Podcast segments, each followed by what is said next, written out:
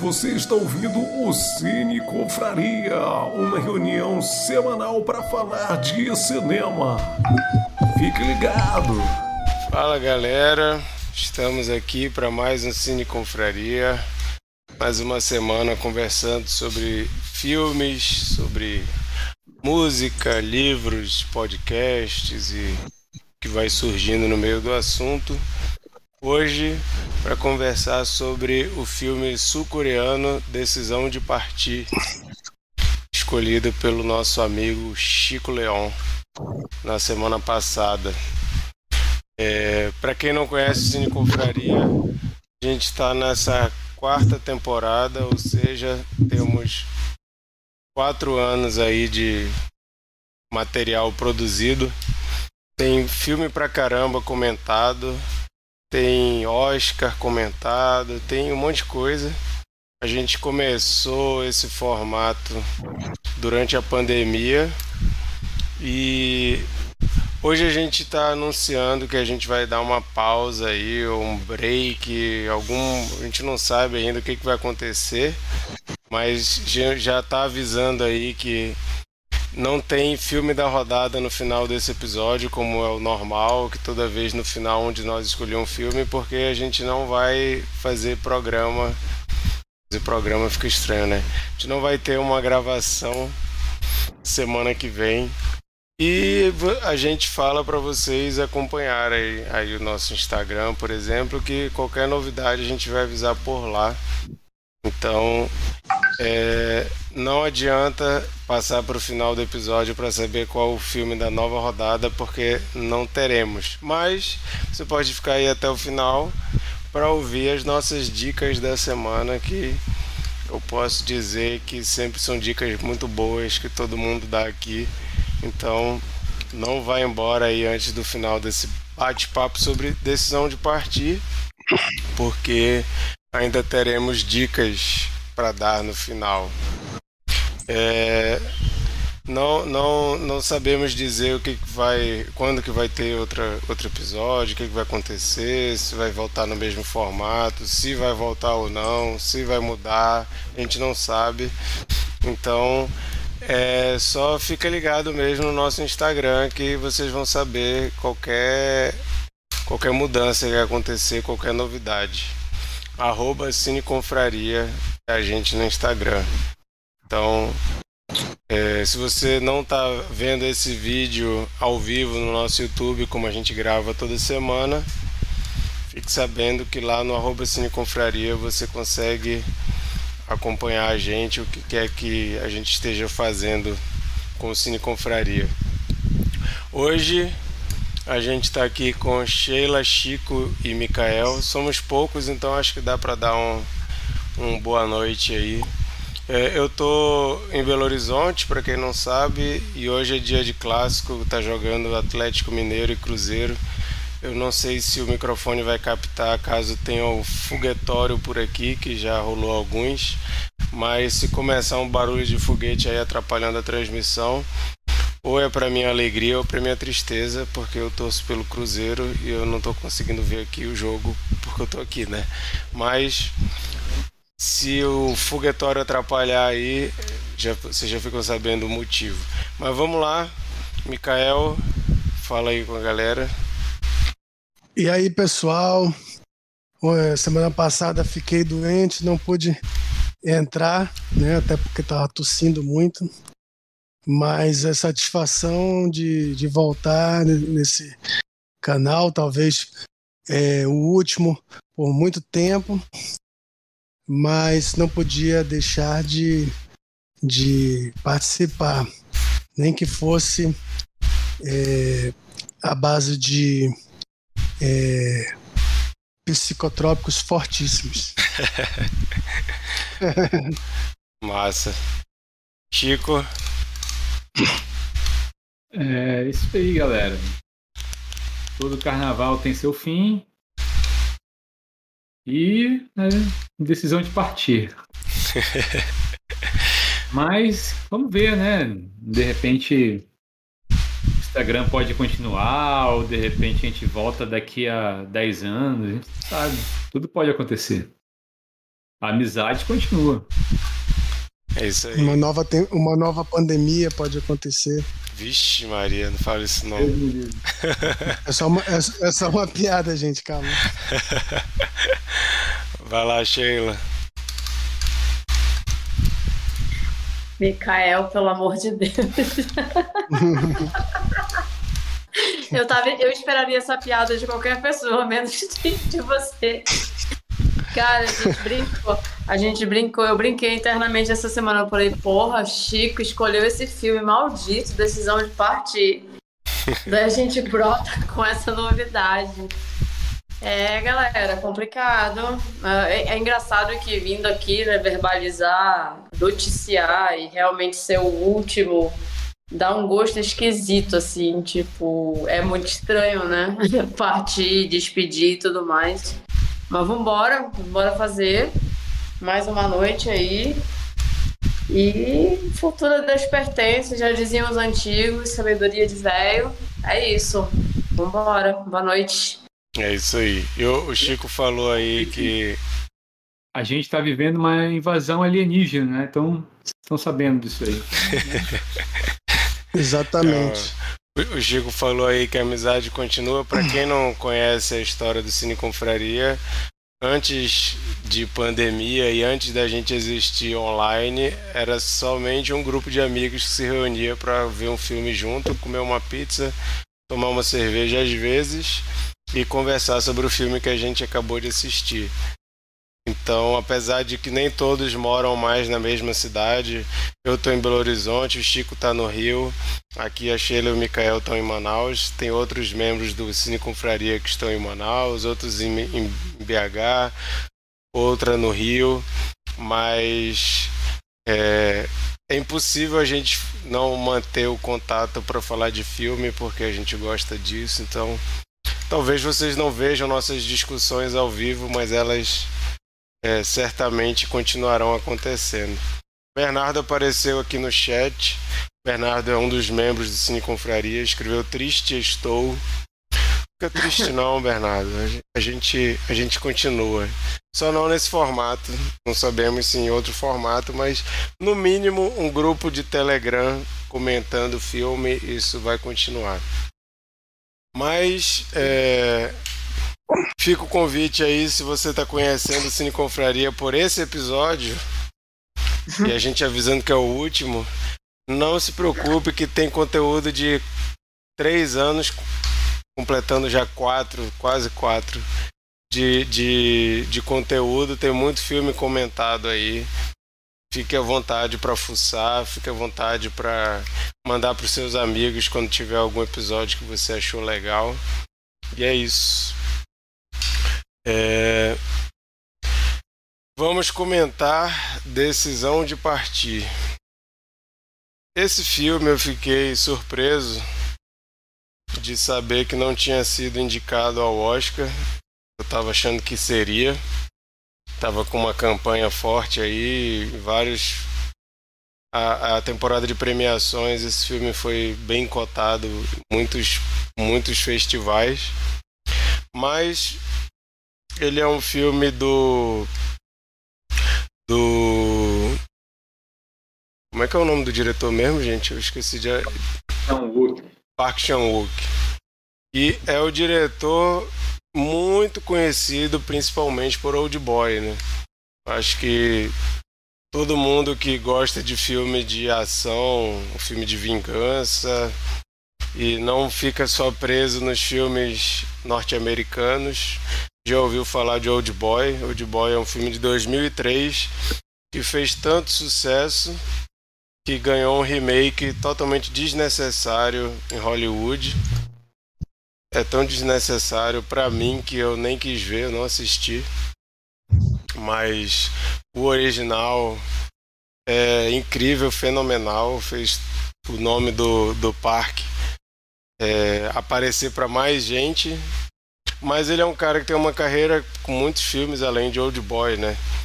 Eu, quando assisti, por exemplo, o filme Sede de Sangue dele, pirei nesse filme. Cheguei a, a fazer uma ilustração do filme, isso não faço nunca. vocês verem como eu pirei nesse filme, fiquei fissurado por ser de sangue, achei um filmaço. Que, inclusive, uma curiosidade é com Song Kang-ho, que é do Parasita. Ele é desse filme do, do Paco. E também ele ficou muito conhecido com A Criada, né, um filme de 2016. Inclusive a gente assistiu no Cine Confraria na época presencial, né? É um, um filmaço também muito impressionante. E é claro que com o currículo dele, qualquer filme que ele faz, a gente fica curioso para ver. Eu estava muito curioso para ver Decisão de Partir logo que saiu. E a gente vai conversar sobre esse filme aqui, sobre o cinema dele, sobre a história, sobre edição, fotografia e os assuntos forem surgindo aqui chamar a Sheila aí para puxar o papo. Vamos lá, Sheila. Caraca, acho que chamou a pessoa errada. Putz. Falou, vamos conversar sobre a obra dele e tal, não sei o quê. Não, mas pode falar, pode falar mais nichado aí no filme. Cara, a experiência eu... como foi é, é, é, cada, é cada vez mais cristalizada a opinião de que eu gosto de ir pro filme sem nada. Acho que nada melhor do que ir para um filme sem trailer, sem, sem nada. E aí aqueles minutos iniciais são aquele, são aquele momento que tu fica tentando te localizar, né? Peraí, o que, que é isso? O que, que tá acontecendo? Que contorno é esse de personagem? Mas logo de cara você é cativado por por uma brincadeira de perspectiva, né? Tem sempre uma. Ele parece um caleidoscópio. As sequências elas vão sendo trocadas de um personagem para outro, é, em que cada um vai sendo colocado na cena de uma forma diferente. Parece que está todo mundo se comunicando. Então isso já te prende de cara. E acho assim.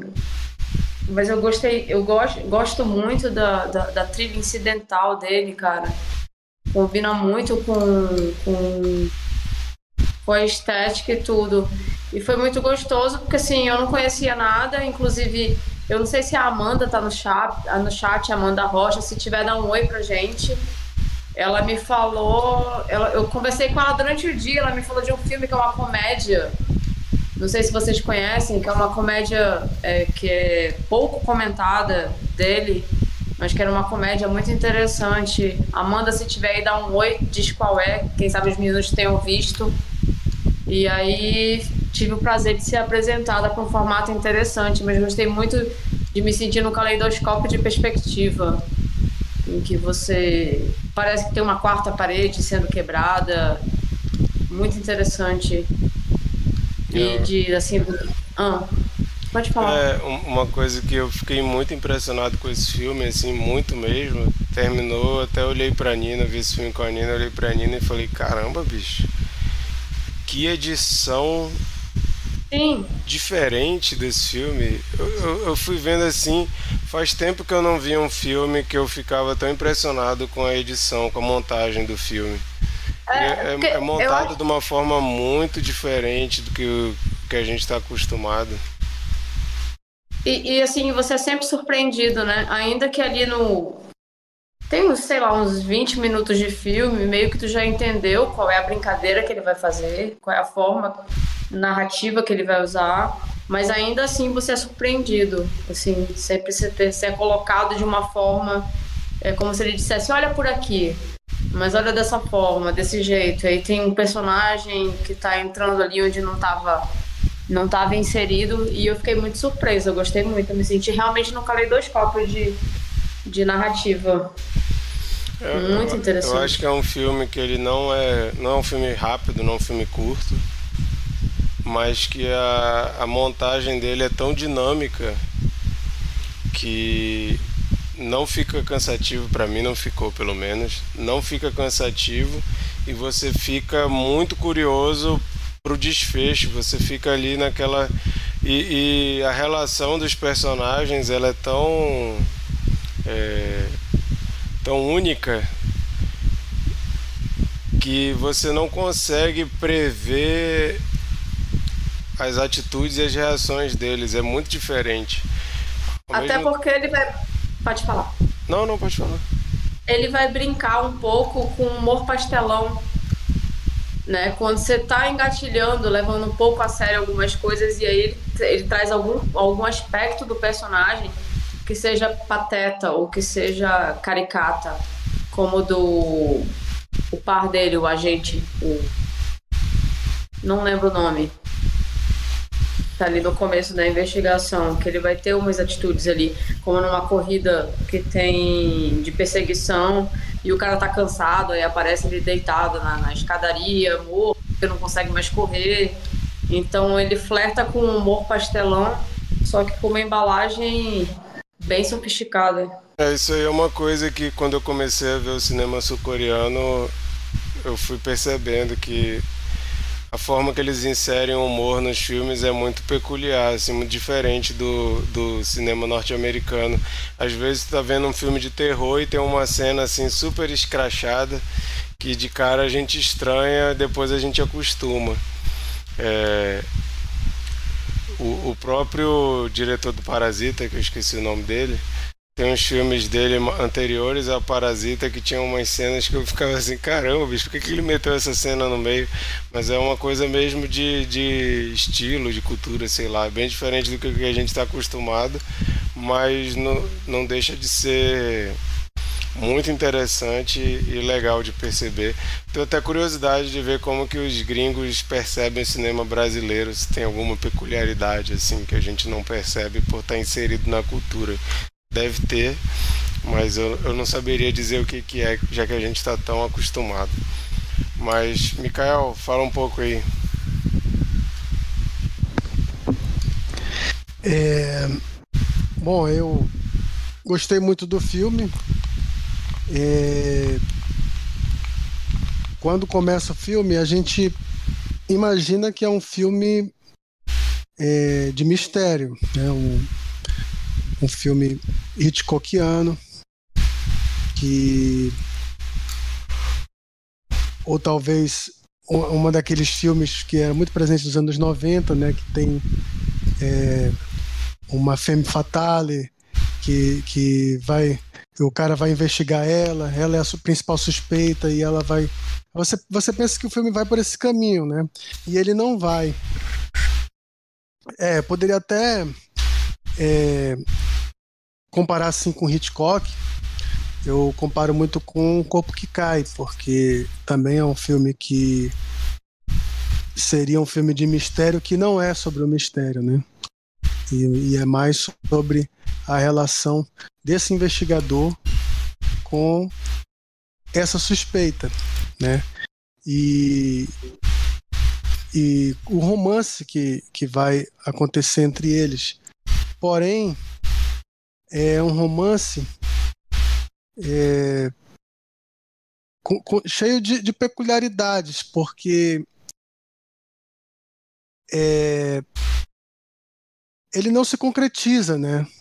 Existe uma atração é, dele por ela e ele começa a perceber que os caminhos da investigação dele estão tá levando até ela e ela tem uma atração também é quando ela vê o, a, os crimes não solucionados dele, ela fica com uma, uma fixação assim de querer ser um desses casos não, não solucionados, né? E, e, e o, o, o, investigador sem glamour nenhum, né? Não é aquele investigador é, que, que você vai acompanhar é, e ele vai ter um insight e tal.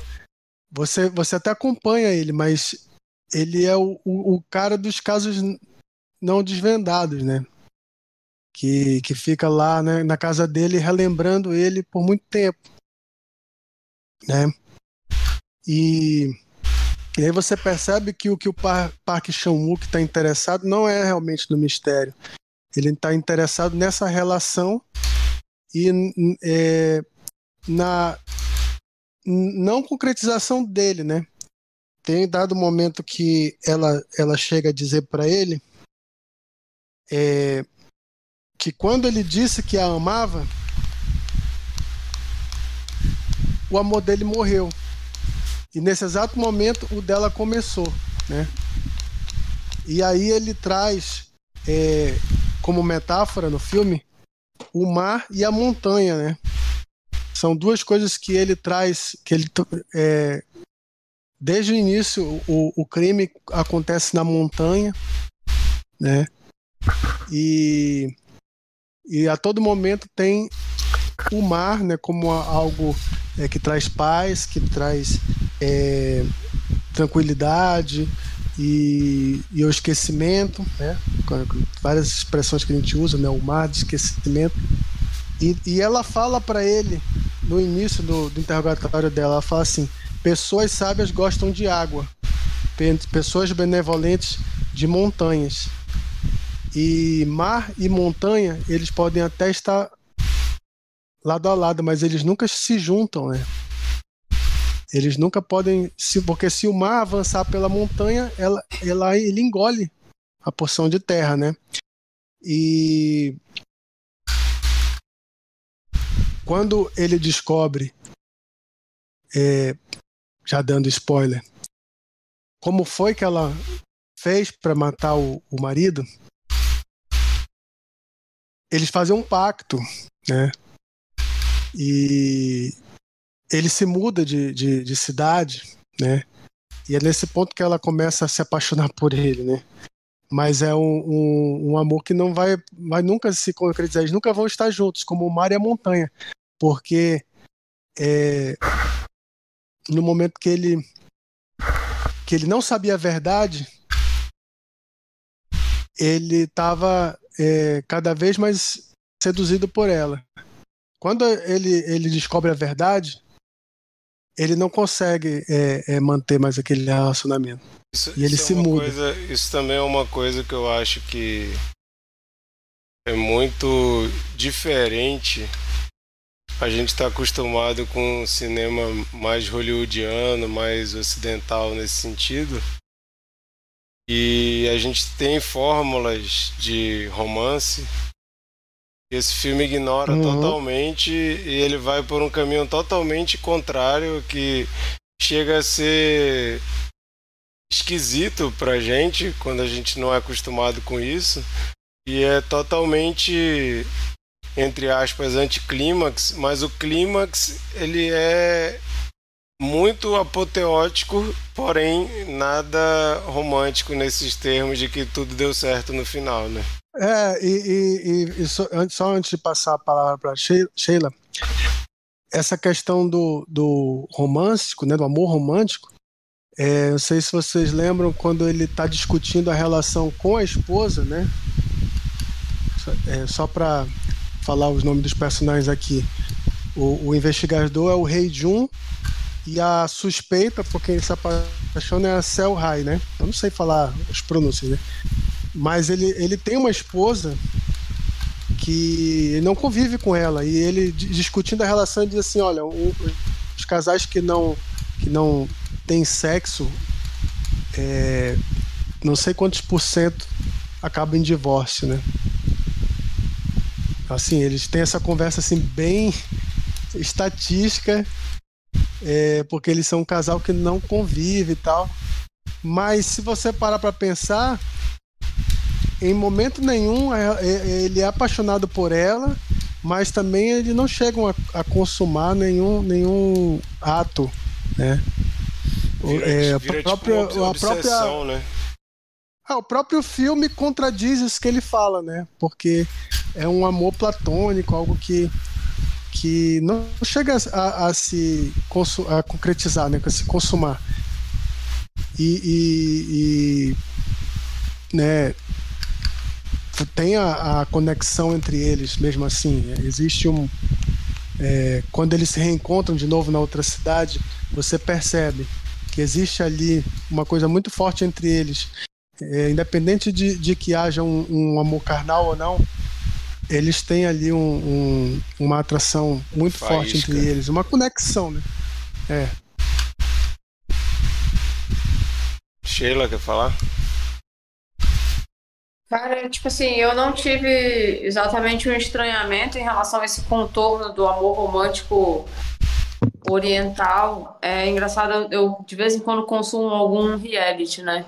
E eu tive contato esse ano, não, esse ano, ano passado, com um reality que acabou sendo descontinuado, inclusive, não sei se vocês ouviram falar em Terrace House.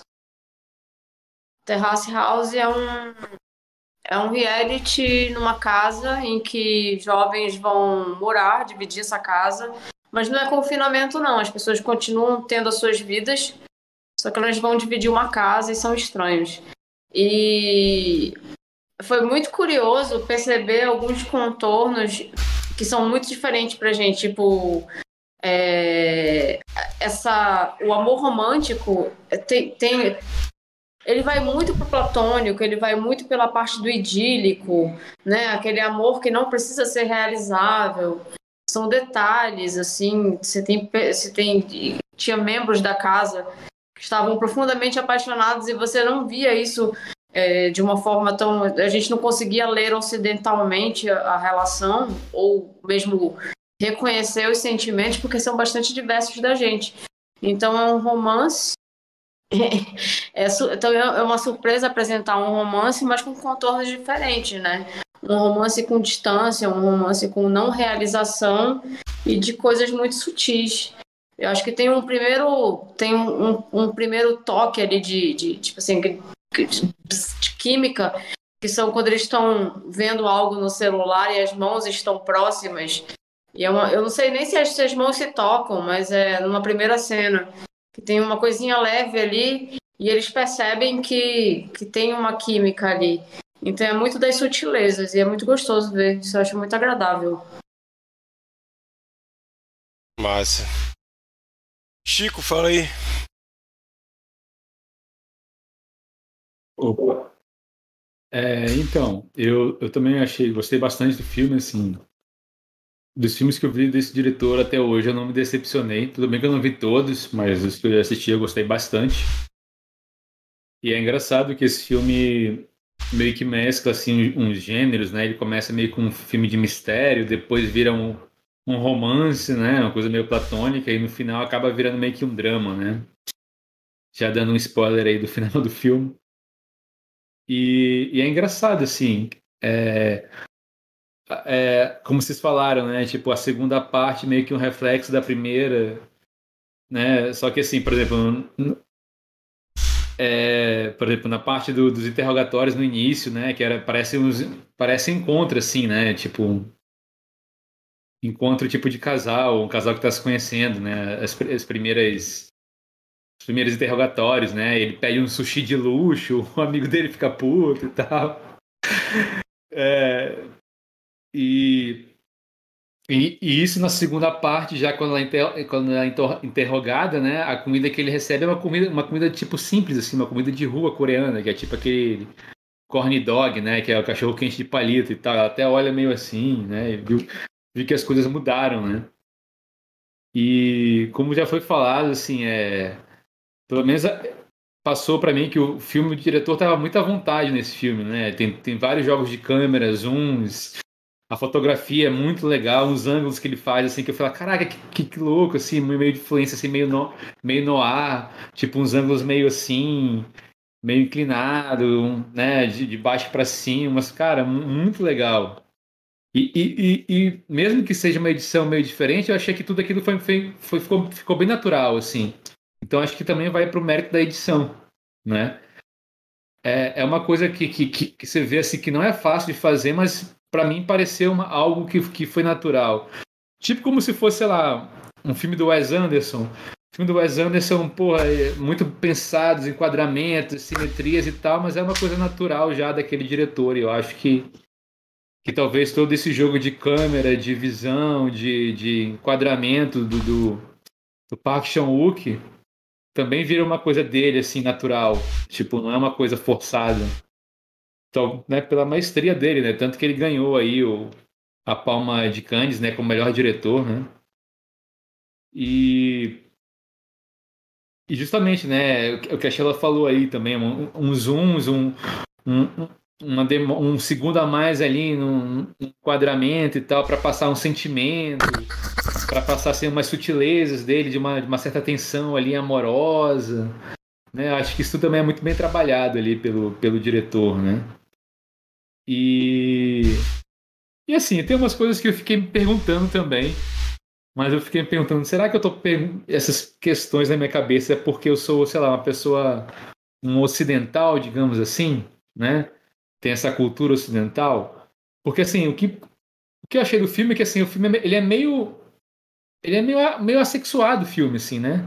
Tipo, as relações de, de, de relacionamento é uma coisa assim que não, não acontece, né? É uma coisa muito platônica, fica meio que só no, no campo das intenções, não, né?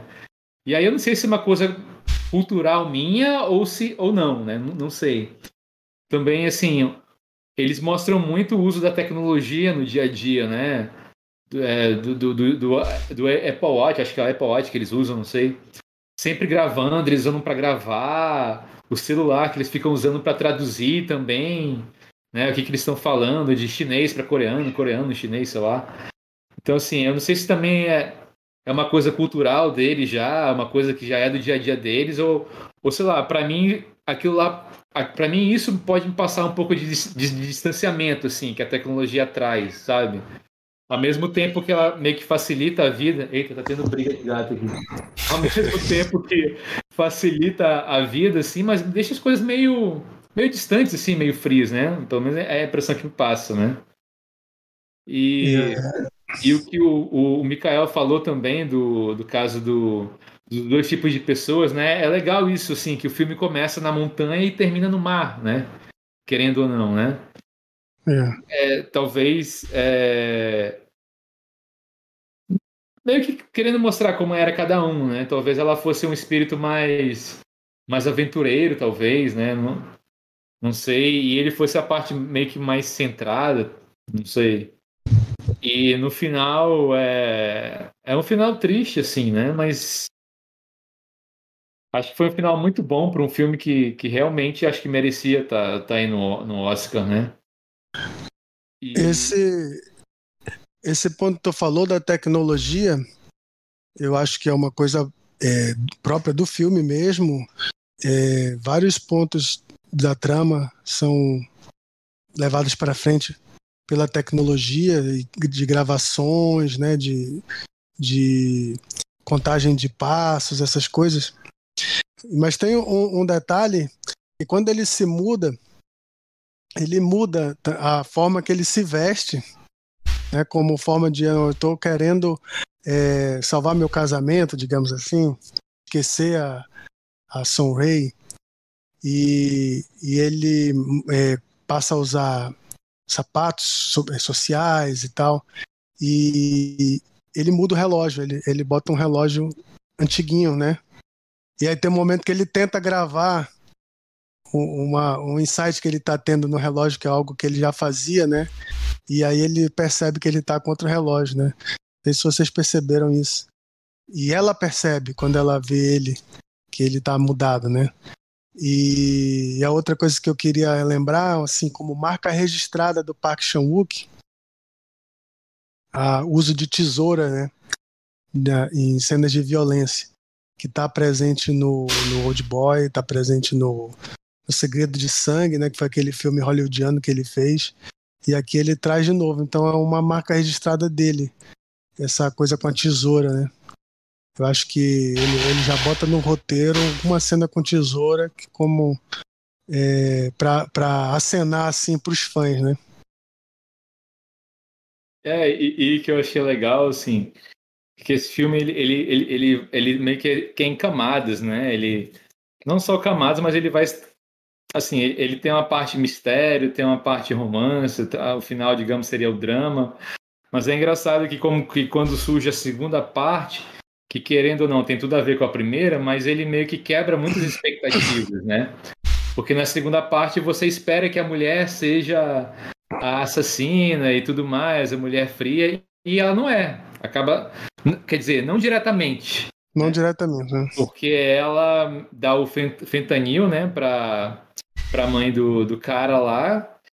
E aí, como o cara disse assim, minha mãe morrer, eu vou matar ele na hora. E é o que ela acaba provocando, né? É, ele indo matar o marido dela. E aí o que é engraçado é, é o cuidado dela, que mostra essa relação doentia, né, dela com o detetive. Que o cuidado que ela tem de limpar a piscina e tirar todo o sangue, porque ele falou que ah, até hoje o sangue me deixa enjoado, eu não, eu não me lido bem com sangue e tal, então isso daí achei engraçado, assim, para ilustrar, tipo, beleza, é uma, uma, certa sensibilidade com a pessoa, mas é uma parada bem doentia, assim, né? Tipo. É, e, e como, e como o, a solução do crime realmente não importa, né? Tem um momento que o, o cara lá do, do, da cidadezinha diz assim: pô, a gente solucionou o único crime de homicídio que já teve nessa cidade e você tá agindo assim, né? É porque realmente não importa. O, o, é, pro diretor e pro personagem não importa, né? Ele, ele, ele quer saber se a Sunrei é culpada ou não. É isso que ele quer saber, né? E é isso que torna o, o, o final tão trágico também. É, porque enquanto no, no, na primeira parte, né, ela realmente foi assassina, na segunda parte ela não foi, né? E aí eu não sei se também causa esses sentimentos mistos nele, né? Como você falou aí, né? Tipo, eu acho que sim, eu acho que sim, porque a questão é, é eles nunca é, querem estar juntos ao mesmo tempo, mais ou menos é isso. E, e, nesse momento ele vê assim uma esperança de ficar junto dela e é justo no momento do final, né, que a gente pode discutir com mais detalhes. Que essa... é, é, o que acontece para eles não ficarem juntos. Dessa questão eu acho muito legal, assim, divertido a forma que é contada essa questão da, da obsessão dele para desvendar. Ele fica parecendo um drogado, assim, da a maneira dele de se comportar e tal, aquela coisa muito maluca de tentar desvendar o negócio e ao mesmo tempo tentando desvendar sozinho, atrapalhando os outros para só ele saber o que está acontecendo. É, eu acho que dá um, um, um tom de humor até para o filme que eu acho muito interessante. Eu, fiquei muito entretido e muito curioso para ver como que ia se desembolar a trama. E assim, me prendeu demais, achei genial essas partes de solução, apesar do, da solução dos mistérios não serem o principal, elas são muito bem servidas, assim, a gente fica acompanhando aquilo e é, pelo menos eu extremamente entretido. Mas falando do final, é, como a gente já falou, né, um final triste, Assim, é, é um filme que, como vocês já disseram aí, ele tem vários momentos, várias passa por vários, várias partes do filme em que uma hora é mais engraçado, outra hora é mais de mistério, outra hora é mais de desvendar crime, outra hora é um romance. E é até surpreendente que o final parece que abandona tudo isso e vamos focar no drama, né? É extremamente dramático é, triste. Eu fiquei surpreso também com o final, não esperava aquilo. Mas acho que faz total sentido com tudo que nos foi entregue ali durante o filme. O final achei muito bom. Eu acho que não é um final que agrada a todos, principalmente o público que está esperando um outro tipo de desfecho para um filme. Mas para mim, maravilhoso. Kael. É verdade. Eu, eu fiquei encantado com o final é, dentro dessa proposta do, do, do filme. O amor que nunca vai se concretizar, né? E nesse momento que ele é, está disposto, né, a, a, estar junto dela e ela é, é, a serviço até da, da, da metáfora né, que eu falei, em relação à montanha e, e o mar. Porque o, o, mar, se ele chegar à montanha, ele vai engolindo, né? É a única forma do, do, do, do mar e a montanha ficarem juntos é o, é o mar é, é passar pela, pela montanha, né? E, e, submergir, né? E é justamente esse o último plano, né? Que ela faz um. Ela cava, né? E ela fica ali na. É, naquele, naquela vala, esperando a maré subir, mas fica aquela montanha de areia, né, para fora. E ele foca nessa montanha e a água passando por cima. Ou seja, a metáfora do filme, né? E ele passa ah. pelo lado, passa pela frente ali, né, procurando ela. É. E, e o trágico, e, e, o trágico, ele não vai encontrar ela. Não tem como ele encontrar ela, né? Por mais que ele esteja tão perto. E eles nunca vão ficar juntos. Esse que é o, o a beleza trágica do filme. Eu tava torcendo ali para ele achar.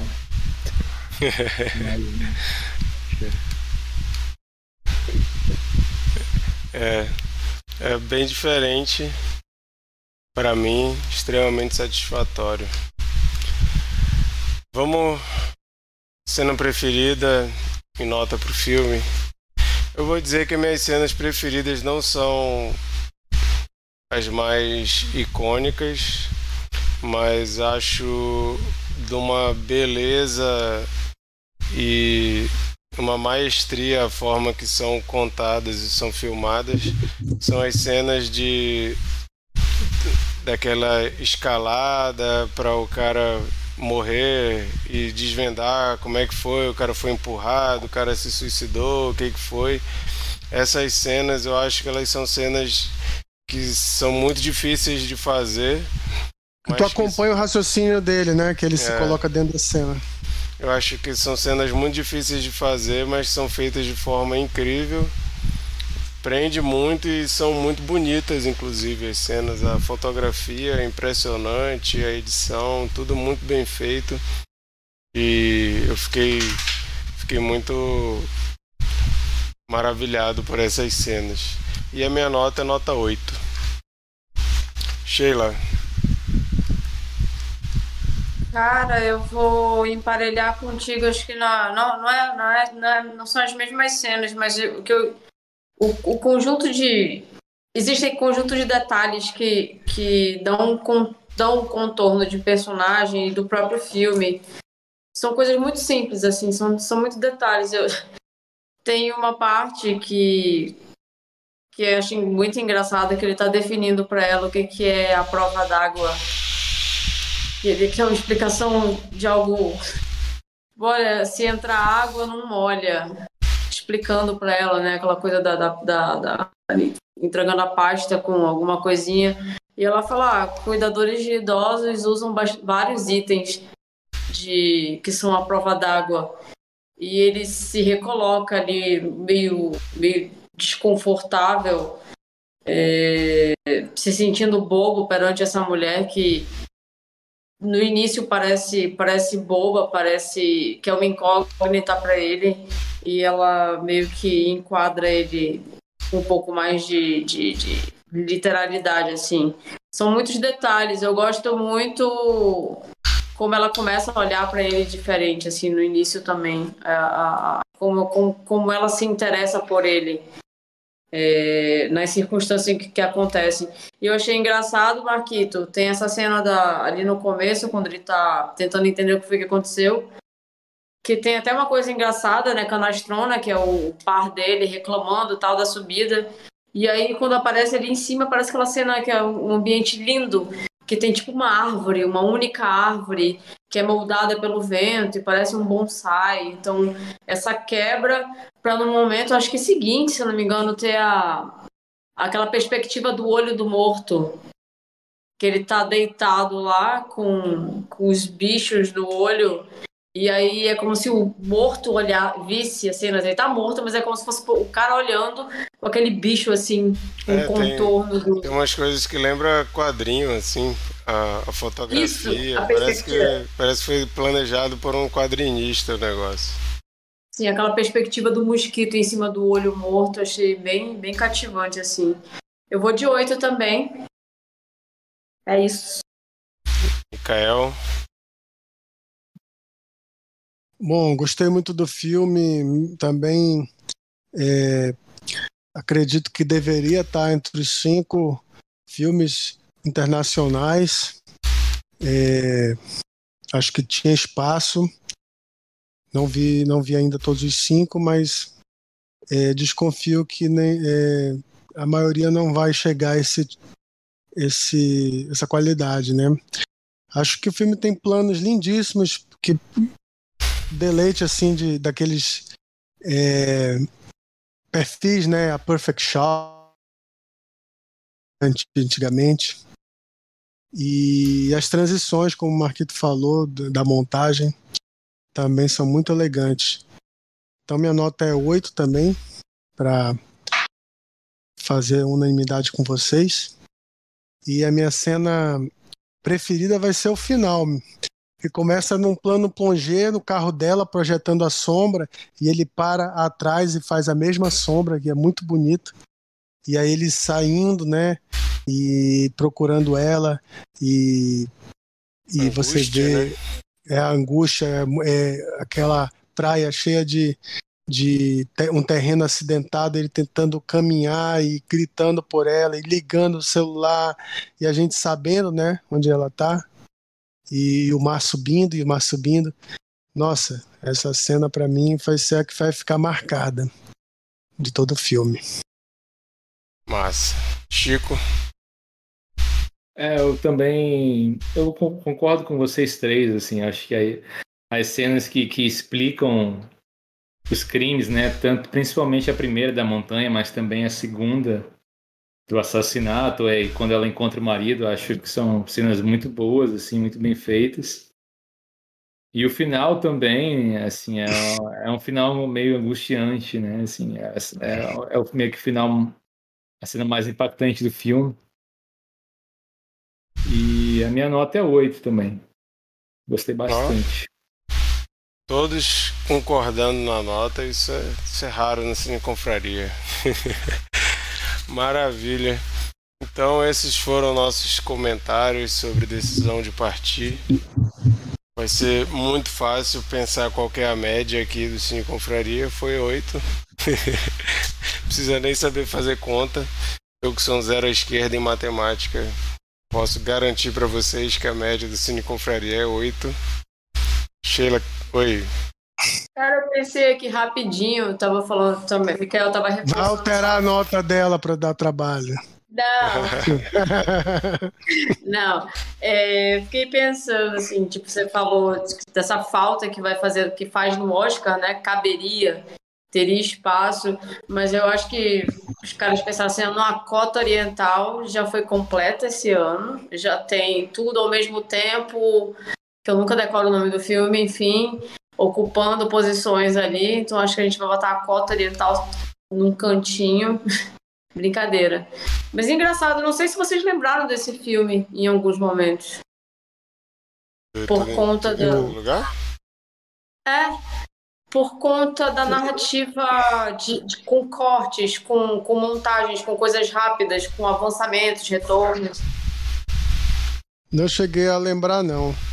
Como eu te falei, a, a, referência que ficou mais vagando na minha mente foi um corpo que cai. Mas é, realmente tem. O, o que me lembrou um pouco assim o desenvolvimento do filme, e aí eu tô achando que talvez seja uma coisa coreana. Acho que o desenvolvimento me lembrou um pouco assim o andamento do filme, né? Ele às vezes é mais, mais rápido, mais lento. Me lembrou um pouco Round Six, assim. Talvez seja uma, uma característica assim meio meio asiática, coreana, não sei.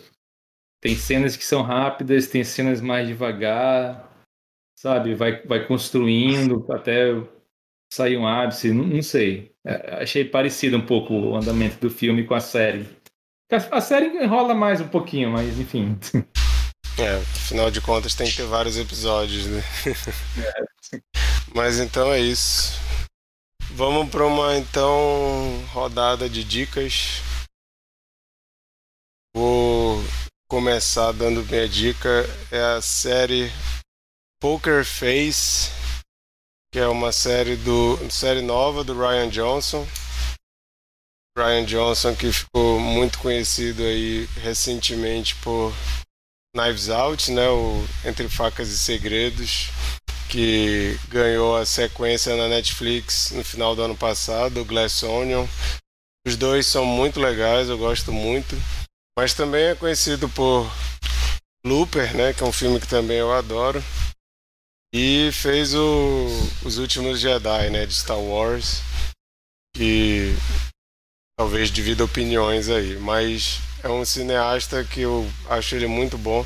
Inclusive o Zé, que participou várias vezes com a gente aqui, uma vez ele fez um, um uma aula live, não sei como é que ele chamaria, mas ele passava um filme pra gente assistir e depois ele fazia uma live comentando e conversando com a gente sobre o filme e ele conversou sobre aquele filme do Ryan Johnson que é com o Adrian Brody e um outro cara que eu esqueci quem é que eles são irmãos. Sabe, lembra qual é esse filme, cara? É o, uh, sim, Brothers Bloom. Isso, Brothers Bloom. O Adrian, Adrian Brody e Mark Ruffalo. É muito bom esse filme.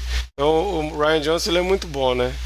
E recentemente aí ele ficou nessa de Whodunit, né? Tanto com Knives Out quanto com Glass Onion. E o Poker Face é legal porque parece que ele está exercitando ainda mais essa essa veia dele de gostar de, de, de desvendar mistérios é com a Natasha lá de, de boneca russa. Ela é muito boa e ela faz uma mulher que ela sabe dizer na hora se alguém está mentindo. Ela tem meio que esse dom. O nome é Poker Face porque ela usava isso para jogar poker até que deu ruim para ela e eu não vou contar com detalhes o que acontece porque a história mesmo ela é explicada no primeiro episódio. Só que é, acaba que vira uma série de casos da semana porque essa mulher ela começa a viajar, não vou dizer porquê, mas ela começa a viajar e cada episódio ela tá num lugar e acontece alguma coisa que ela desvenda com essa habilidade dela de, de saber quem está mentindo e quem não está. Então, assim, tem muitos personagens, é criatividade pura de criar personagens novos em cenários novos, com atores muito bons, fazendo personagens muito legais. Ainda está no, tá no sexto episódio, acho que vão ser dez. Ele é por um streaming que não tem no Brasil, então não sei se vai ser lançado em algum streaming brasileiro ainda. É da Peacock, lá nos Estados Unidos. Mas eles lançaram quatro episódios de cara e depois começaram a lançar um por semana. Eu acho que essa semana sai o sexto, sai o sétimo, não, não vou saber dizer. Mas se você se interessa, primeiro pelo Ryan Johnson, segundo pela Natasha de Boneca Russa e terceiro por essa coisa de desvendar mistérios, é uma série que está divertindo bastante. Recomendo ir atrás. Sheila? Cara, vou voltar para o meu universo de podcast. Tem um podcast que eu já venho admirando tem um tempo. Só que eles têm, eles lançam. É, a periodicidade é um pouco mais longa. Eu não gosto do nome porque, sei lá, dá uma impressão que. acho que dá uma impressão errada para o podcast, mas chama Vibes em Análise. São dois psicanalistas que se dedicam a explorar um tema sobre a psicanálise, problem, é, temas contemporâneos, assim, temas bastante comuns às nossas dinâmicas da atualidade, só que com um aprofundamento muito agradável, cara. É, é incrível como num episódio eles vão indo a fundo com muita sabedoria. O último episódio foi o episódio que eu até compartilhei com, com alguns amigos, assim, chamado Viralismo. É... Viralismo é meio que um, ali uma, um, uma questão sobre. Não é, não, é, não é exatamente sobre a técnica da viralização, é sobre uma dependência da, da, da estética da vontade de viralizar, que assim, não necessariamente que nós queiramos. É, algumas pessoas querem, claro, uh, viralizar e se tornar famosos, enfim, ganhar dinheiro na internet, mas do quanto essa tendência, essa aspiração viral se traduz no, no dia a dia de pessoas comuns, assim, do quanto comporta, nosso comportamento nas redes sociais tem sido muito impactado por esse viralismo e a gente não percebe.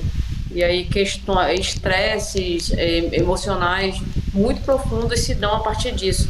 Porque os caras fazem uma construção dessa, dessa influência e de como a gente está ficando muito preso nisso de uma forma muito agradável, é como se eles fossem fazendo uma descida que você não sente, mas dali a 5, 10 minutos você se vê refletindo profundamente sobre você e sobre a sociedade. Assim, eu super recomendo. Uma vibes em análise. Eu não sei se tem outras plataformas, eu escuto no Spotify e eu mega recomendo. Muito bom. Massa. Chico? É, a minha dica aí vai ter a ver com um post que eu fiz no meu Instagram hoje. Tinha uns dias que eu tava vendo a galera postando seis discos, seis discos que mudaram a sua vida, sei lá. Tinha uma thread dessa do Instagram, né, para você botar lá a capa de seis discos, sei lá, que de alguma forma mudaram a música para você, sei lá. E aí eu fiz hoje, né? Coloquei meus seis discos e aproveitando esse. Eu acho, que eu, não, de... eu acho que eu não conseguia, não, cara. É, não. É. É difícil. Vários discos depois eu fiquei pensando, pô, eu podia ter colocado esse, mas enfim. Mais um que estaria lá de qualquer forma vai ser um que eu vou indicar, já que a gente está nesse filme aí, esse filme, esse clima de, de despedida, né? De tristeza, de. enfim que é o disco Disintegration do The Cure de 1989. Bom, um dos melhores discos aí, é um disco muito triste, mas muito bonito. E é incrível, assim, que ele, esse disco é, é, é, considerado por muitos um dos melhores discos da, da, discografia do The Cure, se não o melhor. E, cara, é meio que, se eu não me engano, o sétimo disco deles. De, de, deixa eu ver aqui rapidão.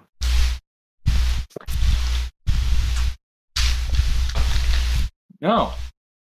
Oitavo disco deles. Então, pô, imagina uma banda com oitavo disco lançar um clássico. É muito difícil hoje em dia. Tu não imagina. É difícil lançar um clássico hoje em dia. Imagina então a nova MPB, então. Horrível. Entendeu?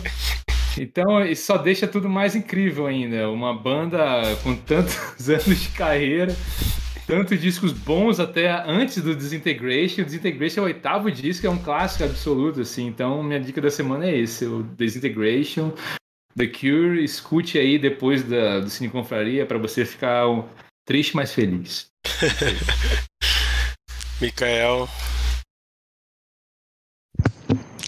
Hoje eu vou dar uma dica dupla e ninguém vai poder me julgar. Mentira! É Último programa.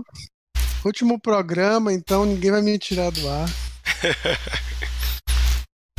é porque são dicas complementares.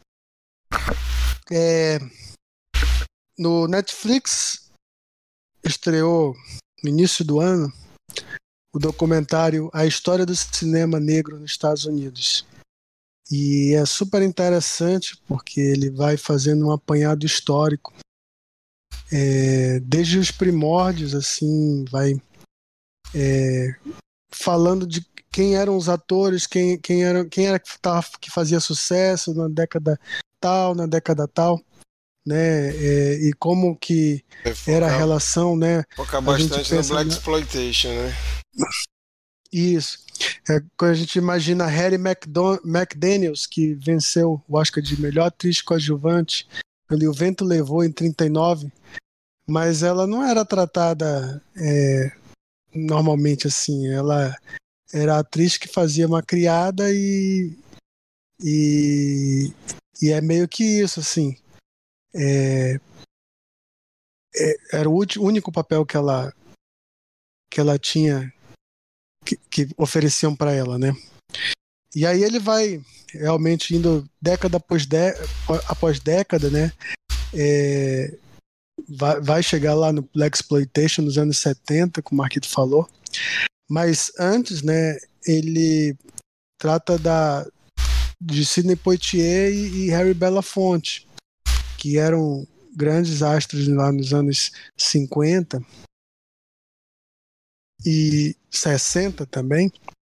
E como que eles são diferentes, né? O, o, o Harry Belafonte ele dá uma pausa na carreira dele e ele não estrelou nenhum filme na década de 60. Entre 59 e 72 ele não fez filme. Ele disse que ele não ia fazer filme enquanto é, oferecessem para ele um tipo de papel que ele não queria fazer. Só que era justamente o papel que o Sidney Poitier estava aceitando. E o Sidney Poitier se tornou assim o, o, o astro negro do momento e que o, o, o mundo de Hollywood aceitava ele mais ou menos assim. Ah, o Sidney Poitier já faz sucesso, para que, que a gente precisa de outro ator? Né? E ao mesmo tempo ficava aqueles, aquelas, aquelas perguntas assim, se o Sidney Poitier não estava é, no mundo de, de brancos, é, fazendo sucesso, ganhando muito dinheiro, e, e não estava apoiando causas é, que deveria, né? Mais ou menos o que se cobrava do Pelé aqui no Brasil. E, e a, a, diferença de abordagem fica muito nítida né, entre o Belafonte e o Poitier. Depois que o, o, o Martin Luther King morre, em 68, eles brigam. O Sidney Poitier e o, e o Harry Belafonte brigam. E por conta do, do de como eles é, imaginavam o daqui para frente, né? As consequências e como que eles iam se portar. Eles não chegaram ao consenso. Eles brigaram e só fizeram as pazes anos depois, já nos anos 70, quando o Sidney Poitier e ele fizeram um filme. E se você quiser especificamente destrinchar esse momento, que é só um, uma parte do documentário, a Apple TV lançou um documentário também chamado Legado de Sidney Poitier. E aí expande mais sobre, sobre isso, né? Sobre toda a carreira, toda, toda a vida do, do Sidney Poitier, na verdade, né? Desde quando ele era uma criança em. Não, não sei se era Bahamas, era algum país caribenho. E quando ele se muda para os Estados Unidos, que ele vê pela primeira vez muitas coisas que ele não, nunca tinha visto, carro, é, e, e, como ele aceitou vários subempregos e como ele conseguiu estrear no teatro é, e depois no cinema. Então, esses dois filmes eu acho que são complementares para você entender toda essa trajetória aí do cinema negro e ambos, talvez ambos não são sérios, né? Oi? Os dois não são sérios. Como assim não são sérios? Não é sério, é filme. Não, não, são filmes, né? São documentários, mas é, em longa-metragem. É, no que Netflix. Bom. Que bom, porque é tudo o... fazem sério hoje em dia. Às vezes dava para resolver num filme os caras vão e botam lá 8, 10 episódios. Ah. É, até daria pra você for pensar fazer história do cinema negro, dava para fazer em série, né? Existe. Mas ele condensa bem. Existe também o Horror Noir, que é do Shudder, que conta a história dos negros no cinema de horror, que é muito interessante também. É, Mostra isso daí também, é, também é parte do filme. Falar do, do, do. Como é o. A Noite dos Mortos Vivos, né? Que, que é, tem o protagonismo negro e, e, e, dentre outros filmes de terror que, que eram feitos. Legal. Interessei, vou atrás. Bom, gente, é isso. Essas foram as nossas dicas da semana. Depois você pode. A gente vai postar no Instagram. É, você pode ir lá falar sua opinião sobre elas. E comentar lá sobre essas dicas que a gente deu. Sheila, quer falar? Cara, eu vou fazer que nem o Mikael. O Mikael que tem um rolê de falar que tá tudo interligado, né?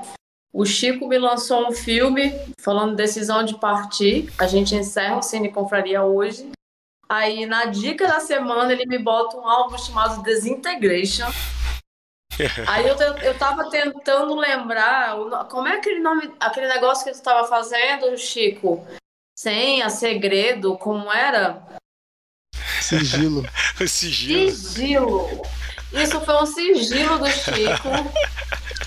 Você- Oh, É um sigilo do Chico mago, que ele fez. mago Chico aí, ó, fez o sigilo.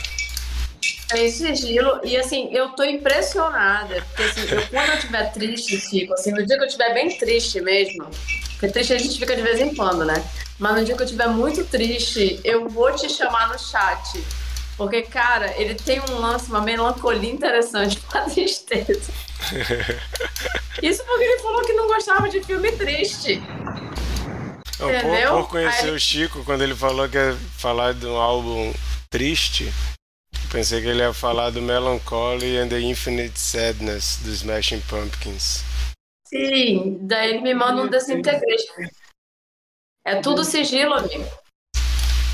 Não, mas olha só, ô, ô Sheila, só pra deixar mais feliz, ó, sábado eu vou pra um bloco do Bala Desejo. Do Bala Desejo. Olha aí. Ei, Bala Desejo, você tá se contradizendo. 9 MPB. Não, Ó. Bala Desejo eu acho legal. Tá vendo? É um, é um sub Novos Baianos? É, mas é legal, porque é meio Novos Baianos, lembra o Novos Baianos, então é legal. Maravilha. E nem Mato Grosso também, e, e Crioulo. Crioulo hum, bacana, nem Mato Grosso legal. Putz, que antipático. Enfim, vai lá, Marquito. Bom, é isso então, gente. A gente encerra aqui o, o Cine Confraria. Não sabemos, como falei no começo, o que, que acontecerá, mas siga o Instagram do Cine Confraria para sempre que tivermos alguma novidade a gente comunicar lá. Arroba Cine Confraria.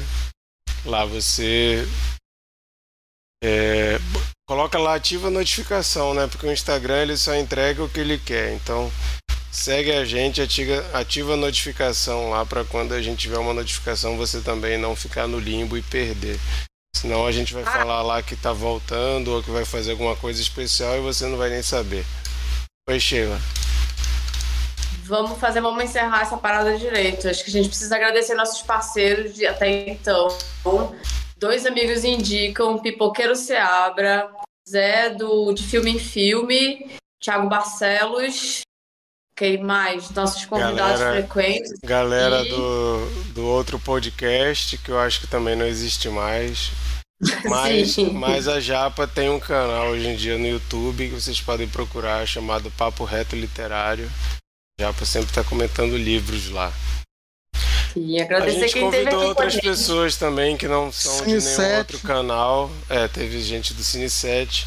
E Cine tem 7 gente que é. Tem gente como o André, como outras pessoas, como Claudinho, que participou várias vezes, como o A Alive, que a Sheila ama, como vários outros que vieram participar, amigos nossos que vieram participar de evento, de episódios com a gente. Somos muito agradecidos e o bom é que tá tudo registrado. Enquanto ninguém derrubar os podcasts do Cine Confraria e o canal do YouTube do podcast do Cine Confraria tá tudo registrado. Então, se você ficar com saudade de ouvir o Cine Confraria conversando com o Zé, por exemplo, é só ir lá no nosso acervo que tem muita coisa lá legal. Agradecemos aí todo mundo que inclusive nunca foi convidado, mas sempre ouviu. A gente tem pessoas aí fiéis que de vez em quando apareciam no chat para comentar filme com a gente. Às vezes nem tinha visto o filme, vinha só causar e vazar. Mas Felipe Veloso, Felipe Felipe Veloso, Thiago bastante. Fontes, Melissa. É isso aí.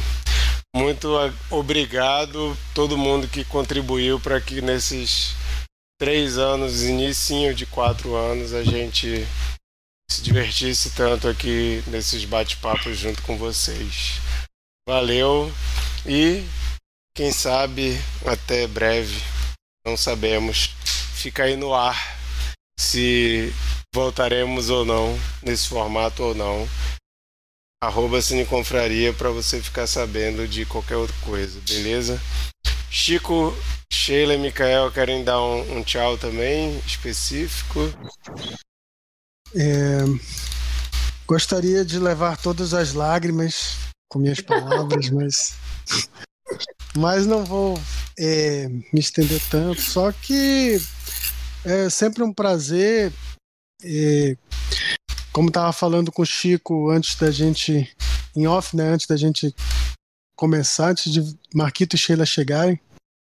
É, a gente é, carece muito né, de, de pessoas para conversar sobre cinema. Né?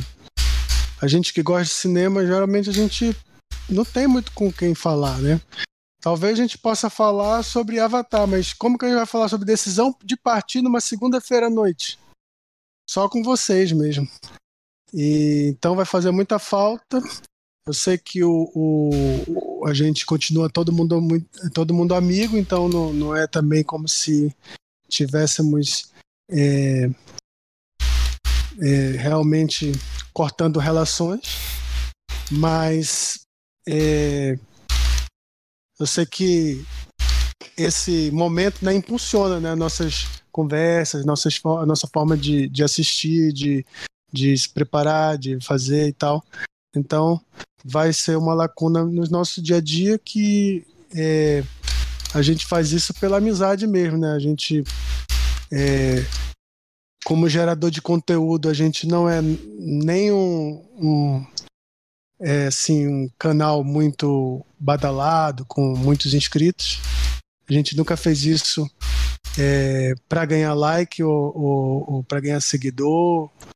É, a gente até queria, né? Mas o principal sempre foi a amizade. Então isso vai continuar e é o mais importante. Seja o, a primeira versão, Cine Confraria presencial, que praticamente é impossível de fazer, às vezes rola uma vez por ano, mas é, nesse formato aqui é, vai ficar marcado e, e com certeza, é, se der saudade, a gente volta.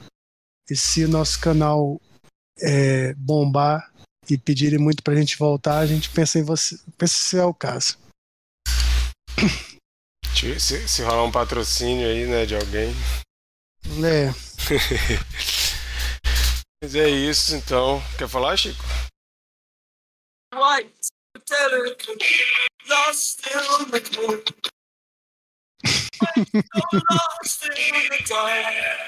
Ah, isso é o Disintegration. Tá, o, o, o, Discord tá dando uma cortada aí, porque ele deve estar tá entendendo que é ruído. Não tá dando pra entender direito, não. Ficou ainda mais melancólico. É, porque parece. Eu pensei até que era a Larissa gritando lá no outro quarto, alguma coisa. Eu pensei que ele tava soluçando. Bem lembrado. Eu, eu poxa vida. Eu acho que ela tá dormindo já. Cara, a gente vai ficar, a gente vai ficar que nem o Mikael falou aí, o mar e a montanha, ó, separados, sem poderem se encontrar. Mó melancolia, mó drama, mó drama oriental.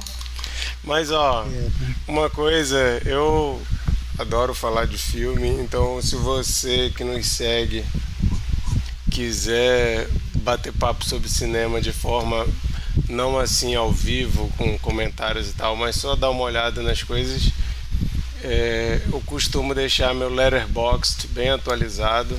No Twitter sempre estou falando de filme também. Então se você procurar a gente nas redes sociais, a gente com certeza é, dá pano para manga aí para discussões de filmes, nem que seja uma mensagem esporádica aqui outra ali.